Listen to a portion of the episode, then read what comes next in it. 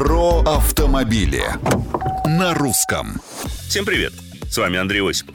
Пожелание водителю, чтобы вам в дороге не попался ни дивертор, ни рефуш. Не знаете, что это?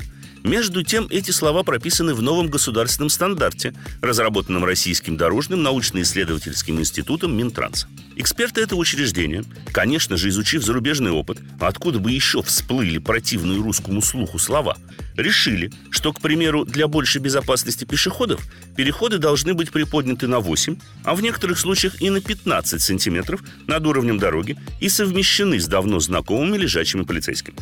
Также, по мнению авторов, необходимо сокращать число полос или уменьшать их ширину и организовывать зигзагообразное движение машин с помощью направляющих трапециевидных или овальных островков. Занавес.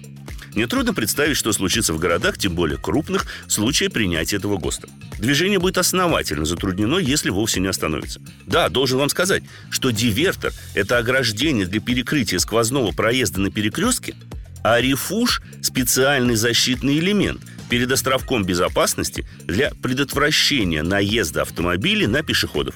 Теперь вы все знаете. Комментарии и мнения приветствуются на страничках Русского радио в социальных сетях. Это был Осипов. Про автомобили. На русском.